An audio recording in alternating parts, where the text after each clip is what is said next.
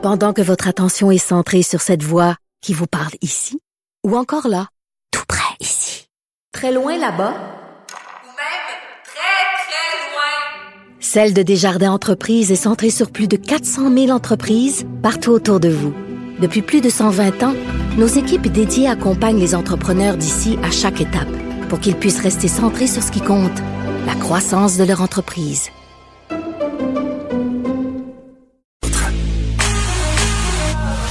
Pour elle, une question sans réponse n'est pas une réponse. Geneviève Peterson. Cube Radio. On est avec Lily Boisvert. Salut Lily. Salut Geneviève. Écoute, on vous laisse parler euh, aujourd'hui de la psychologie de la perte d'emploi parce que euh, bon, on le sait là, l'économie canadienne va pas très bien après la pandémie, on peut supposer, même s'il y a eu quand même beaucoup, beaucoup de pertes d'emploi, qu'il y en aura davantage. Et on a des chiffres là, qui nous montrent que l'emploi est à son plus bas niveau depuis où.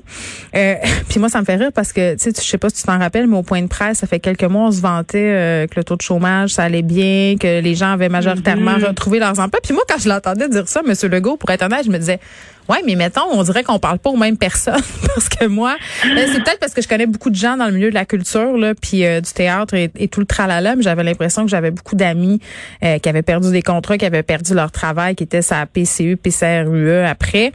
Euh, puis chez les 25-54 ans, effectivement, ça a fait très mal. Mhm, mhm. 33 000 pertes d'emploi en janvier chez les hommes, 73 000 euh, chez les femmes. Donc, euh, puis à travers le monde, on parle de millions de personnes. c'est sûr que la crise frappe. Puis on parle d'une crise dans une crise, mais on pourrait même, c'est ça, quand on s'intéresse à l'aspect psychologique d'une perte d'emploi, c'est une crise dans une crise dans une crise. C'est la, la crise psychologique liée à la crise économique qui découle de la crise sanitaire. Mm. Et en temps normal, perdre un emploi, c'est toujours quelque chose de, de très difficile sur le plan émotionnel, mais là, dans un environnement d'incertitude euh, comme celui qu'on vit, Mais tu sais pas si tu vas le retrouver. Tu sais, il y a plein de domaines qui vont C'est changer, euh, il y a des commerces qui vont fermer, donc c'est pas euh, Ouais. Puis, puis c'est les mêmes étapes qu'un deuil. Perdre un emploi, c'est un, un deuil de la. Ça se compare à justement quand on un, air- un être cher. Au début, on a le choc, la surprise. Après, c'est le déni quand tu rejettes ce qui vient de se passer. La colère, la négociation, l'acceptation, puis ensuite tu revenir à l'espoir. Mais les psychologues en ce moment se posent des questions sur la réaction de la colère. Cette étape-là, qui est une des premières, puis qui est assez marquante, parce qu'en temps normal, quand Mm. tu perds ton emploi, tu peux te sentir un peu victime d'une injustice parce que bon, d'habitude les gens se considèrent tous compétents. Fait que quand tu perds ta job, tu, tu- trouves que tu as été mal jugé par tes supérieurs euh, qui ont qui, ont euh, évalué qu'il pouvait se passer de tes services? Donc là, tu le prends mal. En ce moment, comme euh, on sait qu'il y a la crise sanitaire, puis bon, supposons que tu es quelqu'un qui travaille dans le milieu de la culture, de la restauration ou tous les autres milieux justement qui ont été carrément mis en suspens, ben ça peut servir un peu de bouc psychologique parce que tu peux pas le prendre personnel. Tu le sais que c'est pas parce que tu es un, mauvais acteur que que tu pas de, travail en ce moment que tu peux pas jouer au théâtre. Donc les psychologues disent que c'est pas clair à quel point euh, ça on va passer par cette étape-là, qu'on fait d'habitude.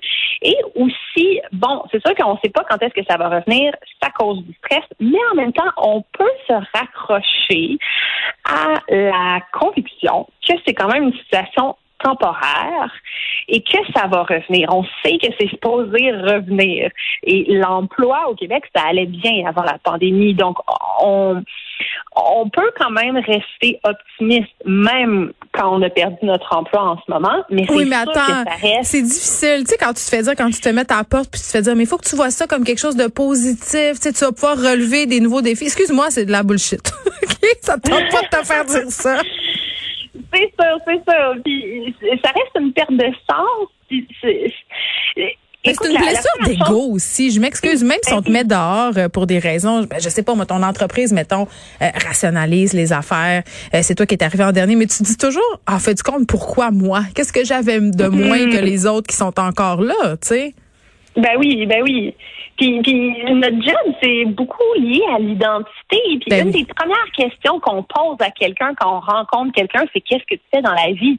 Donc, si tu te fais poser cette question-là puis que tu as perdu la réponse, c'est très, très dur à gérer. Puis euh, avant la chronique, on parlait avec le recherchiste euh, qui disait qu'il avait l'impression que les gens qui s'en sortent le mieux, c'est les gens qui ont comme d'autres aspects dans leur vie sur les sur lesquels ils peuvent se rabattre, auxquels leur identité est liée aussi, notamment. Tu veux dire des familles, des enfants, des ça? Des familles, oui, exactement, mais aussi des passants. Lui, il mentionnait ça. Puis je me dis que c'est vrai qu'effectivement, quelqu'un qui, qui a beaucoup d'activités à l'extérieur de son travail, ça, ça peut l'aider. Oui, mais en même temps, Lily, t'es pas d'accord pour te dire que dans la société dans laquelle on vit en ce moment, euh, la première façon de se définir puis de mesurer sa valeur dans l'espace social, c'est par l'emploi que tu occupes.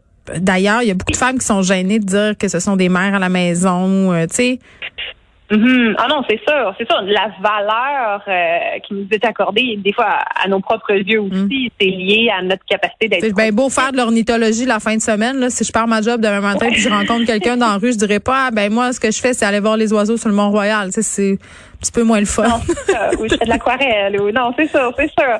Puis, le travail, c'est aussi un sentiment de communauté avec tous les problèmes, les conflits de personnalité que ça peut mm. avoir, mais c'est aussi non négligeable. C'est que tant qu'on a notre milieu de travail, on s'en rend pas compte de ce que ça nous apporte, mais vrai. la routine, la structure. Ben, en temps de pandémie, moi, je l'ai, je l'ai constaté. Moi, je viens ici. Euh, ça m'a apporté beaucoup, comparativement à mon conjoint qui reste à la maison. Tu sais. Ben oui ça, ça, change tout.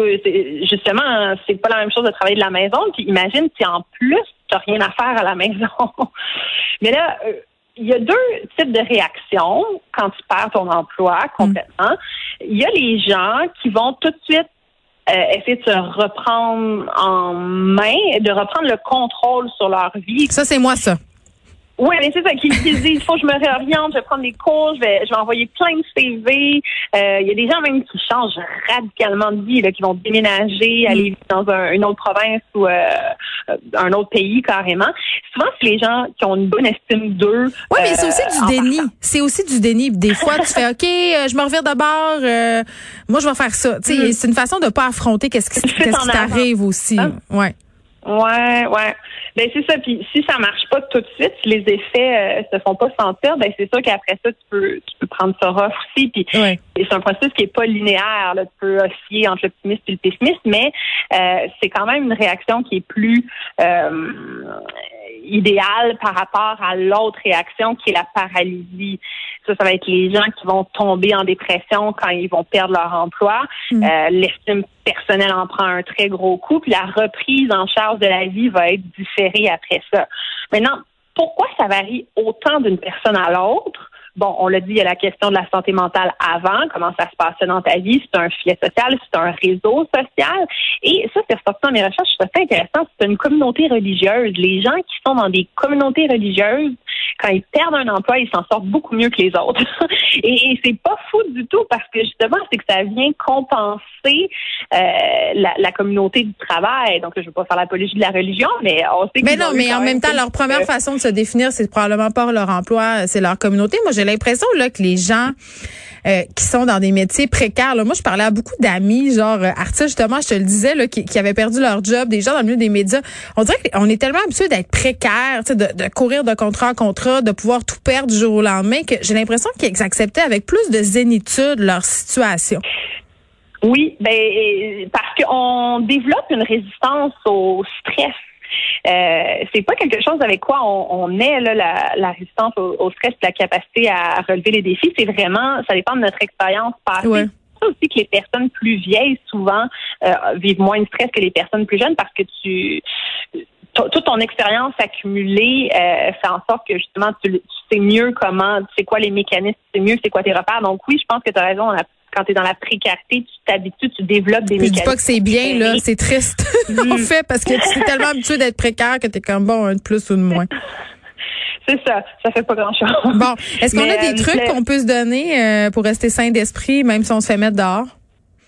Oui, ben avoir une routine, se, se remettre dans une situation de routine à la maison, sortir Mm. dehors. là, je sais que c'est pas, c'est les recommandations gouvernementales et tout, mais oui, aller prendre sa marche.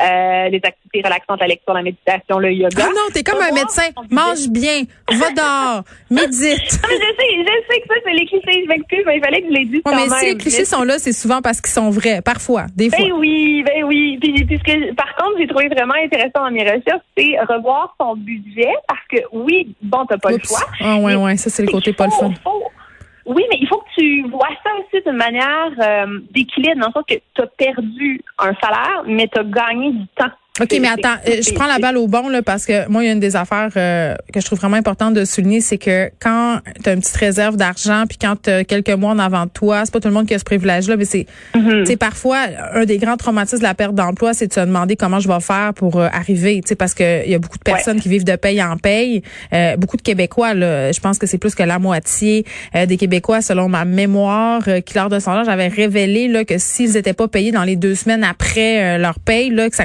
ça commencerait à causer des problèmes. Fait que c'est clair que euh, c'est pas facile à faire là puis c'est plate mais avoir un coussin tu sais, dans ces circonstances-là, ça peut t'aider à passer au travers euh, de façon psychologique, euh, comme d'avoir un psychologique qui est meilleur, c'est ça.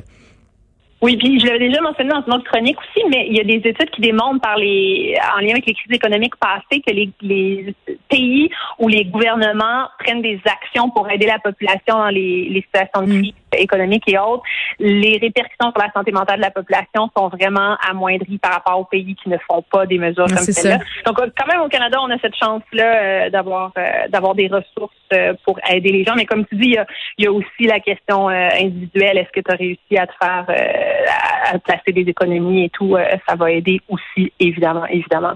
Mm. Puis sinon, de ne pas devenir obsédé par la recherche d'emploi. On essaie de, oui, de chercher un autre emploi, mais, mais de, de consacrer un, heure, un, un nombre d'heures fixes à ça, puis après ça, on passe à autre chose. On va faire, euh, euh, on va regarder des oiseaux au parc, puis on, on, on fait de la peinture euh, aquarelle. Bon, merci euh, Lily, je te confirme que pour l'instant, tu gardes ton emploi avec nous.